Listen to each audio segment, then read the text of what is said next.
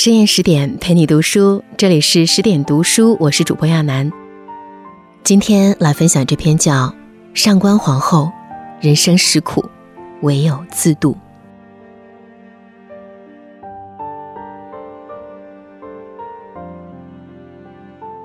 有句俗话说：“同人不同命。”历史上的皇后虽然都地位尊崇、享尽荣华，但她们的命运也千差万变。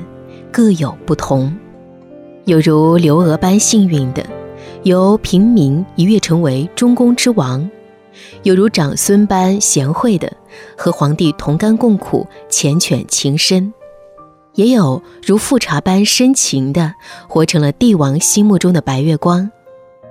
然而历史上有这样一位皇后，她六岁被立为皇后，八岁父系一族被外祖父诛杀。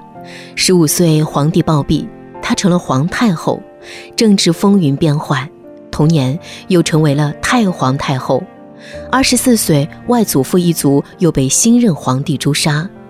五十二岁，寿终正寝。她的一生充满荣耀，但也饱尝孤独。她在我国历史上创了三个之最：最年轻的皇后，最年轻的皇太后，最年轻的太皇太后。她是后宫地位最高的女人，却不是最有权势的女人。一生被命运摆布，目睹自己的亲人互相残杀，被家族利益裹挟，在命运的浮沉里身不由己。她就是我国历史上最惨的皇后之一——上官皇后。上官皇后的出身极其显赫，祖父上官桀，外祖父霍光。都是汉昭帝时有名的权臣。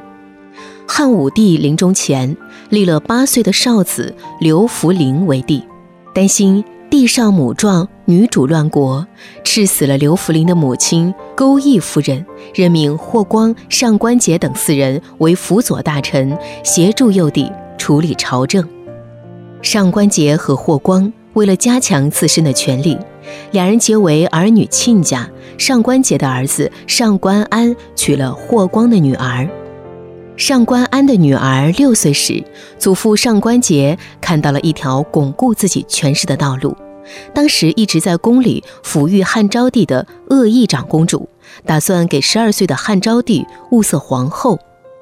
上官桀想到自己的孙女和汉昭帝年龄相当，就想把孙女嫁给汉昭帝，这样家族地位岂不是更稳固、更荣耀？于是他让儿子上官安找霍光商量，想请霍光铺路。霍光以外孙女年龄太小为由，没有答应。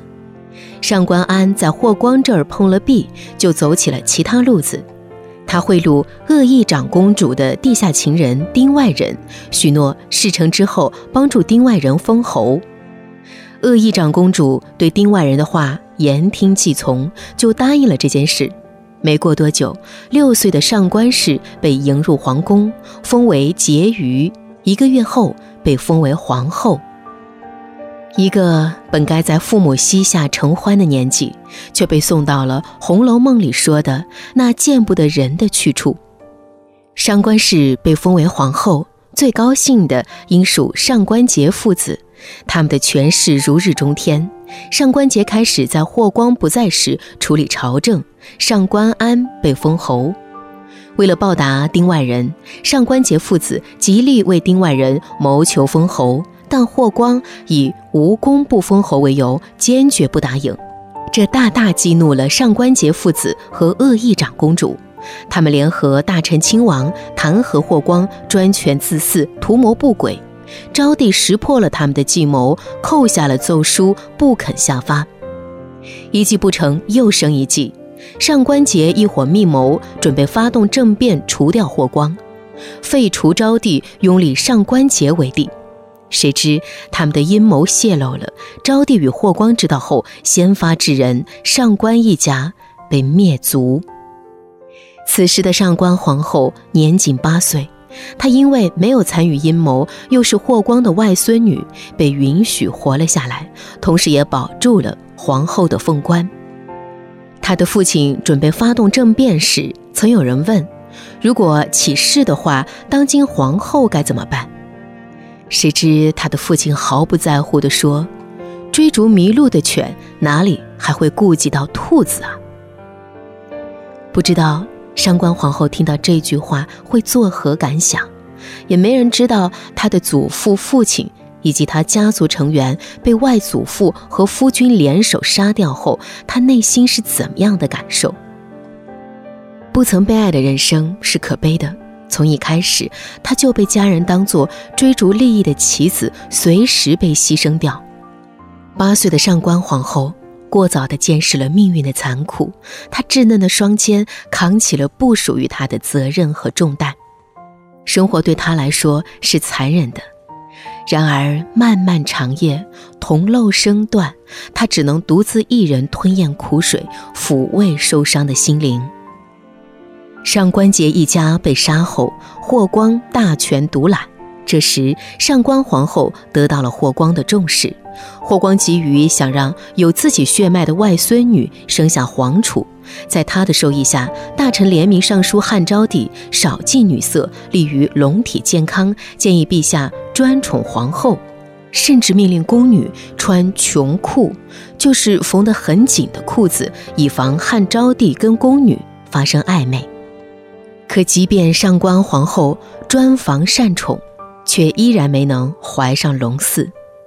公元前七十四年，二十一岁的汉昭帝暴病身亡，上官皇后才仅仅十五岁。有人猜测她到死都是处女之身，因为年龄太小，汉昭帝和她始终没有夫妻之实。另一种猜测是，精明的汉昭帝为了避免以霍光为首的外戚势力膨胀，不想也不愿让上官皇后怀有子嗣。汉昭帝去世后，霍光拥立了昌邑王刘贺为皇帝，十五岁的上官皇后被尊为皇太后。奈何刘贺荒唐无比，在位二十七天被霍光废掉。废除刘贺时。他这个皇太后变得重要起来，霍光以他的名义召刘贺上殿宣读刘贺的罪状。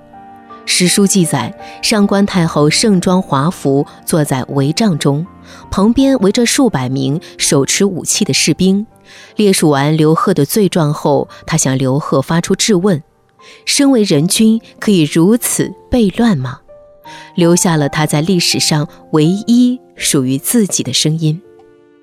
皇太后下诏书废黜了刘贺，她凭借自己的身份和地位，完成了历史上的一件大事。而这一切同样是身不由己，他只是再次被利用而已。刘贺被废后，霍光拥立了流落民间的汉武帝的曾孙刘病已为帝，按辈分算，上官皇后算是刘病已的奶奶。这样，年仅十五岁的上官氏又被尊为太皇太后。命运就是这样，万般不由人。每一个人都是生活里的苦行僧，不管经历什么，只能靠自己完成人生这趟旅行。对上官皇后来说，更悲惨的命运还在后面。汉宣帝即位后，霍光拥立有功，更是权倾朝野，飞扬跋扈。这还不够，霍光还想把他的小女儿霍成君嫁给汉宣帝，并想把霍成君立为皇后。但汉宣帝想立自己民间娶的发妻许平君为皇后，为此他还下达了一纸诏书：“我在平危之时曾有一把旧剑，现在我非常怀念它，众位爱卿能否帮我把它找回来呢？”故剑情深，这封诏书。被称为史上最浪漫的诏书，由此可见汉宣帝与许平君感情甚笃。但为了让自己的女儿当上皇后，霍光的夫人霍显派人在许皇后生子的时候下毒，毒死了许皇后。他们的女儿霍成君如愿当上了皇后。这出现了我国历史上最尴尬的一幕：霍成君是上官皇后的亲姨妈。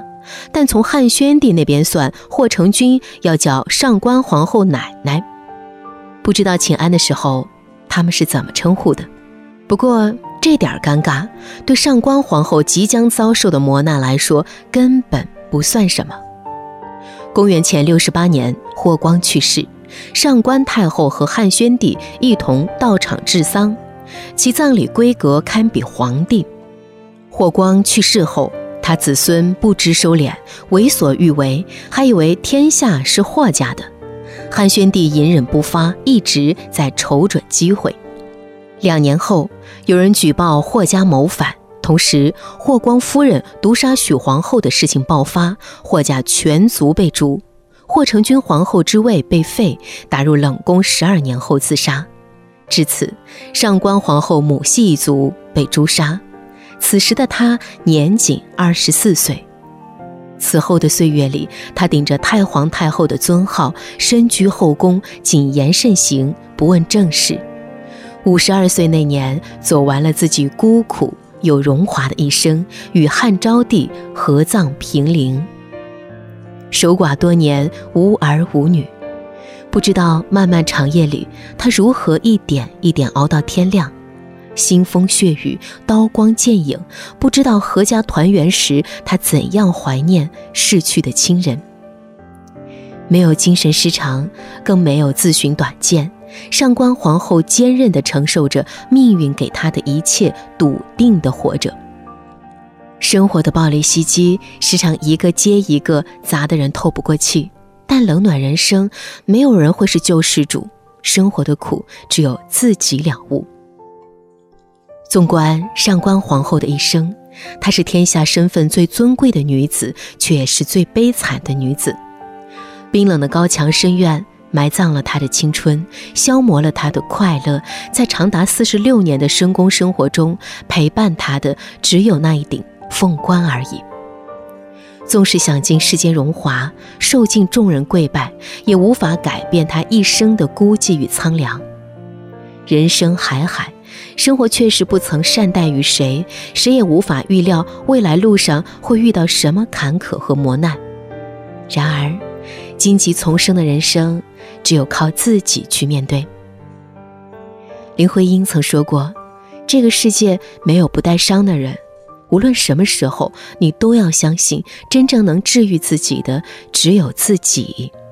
世间皆苦，唯有自渡。”人生在世，要学会做自己的摆渡人，在苦难的人生里，勇敢地撑起命运的长篙，勇往直前，在幸福的生活里享受当下的快乐，顺势而为。更多美文，请继续关注十点读书，也欢迎把我们推荐给你的朋友和家人，一起在阅读里成为更好的自己。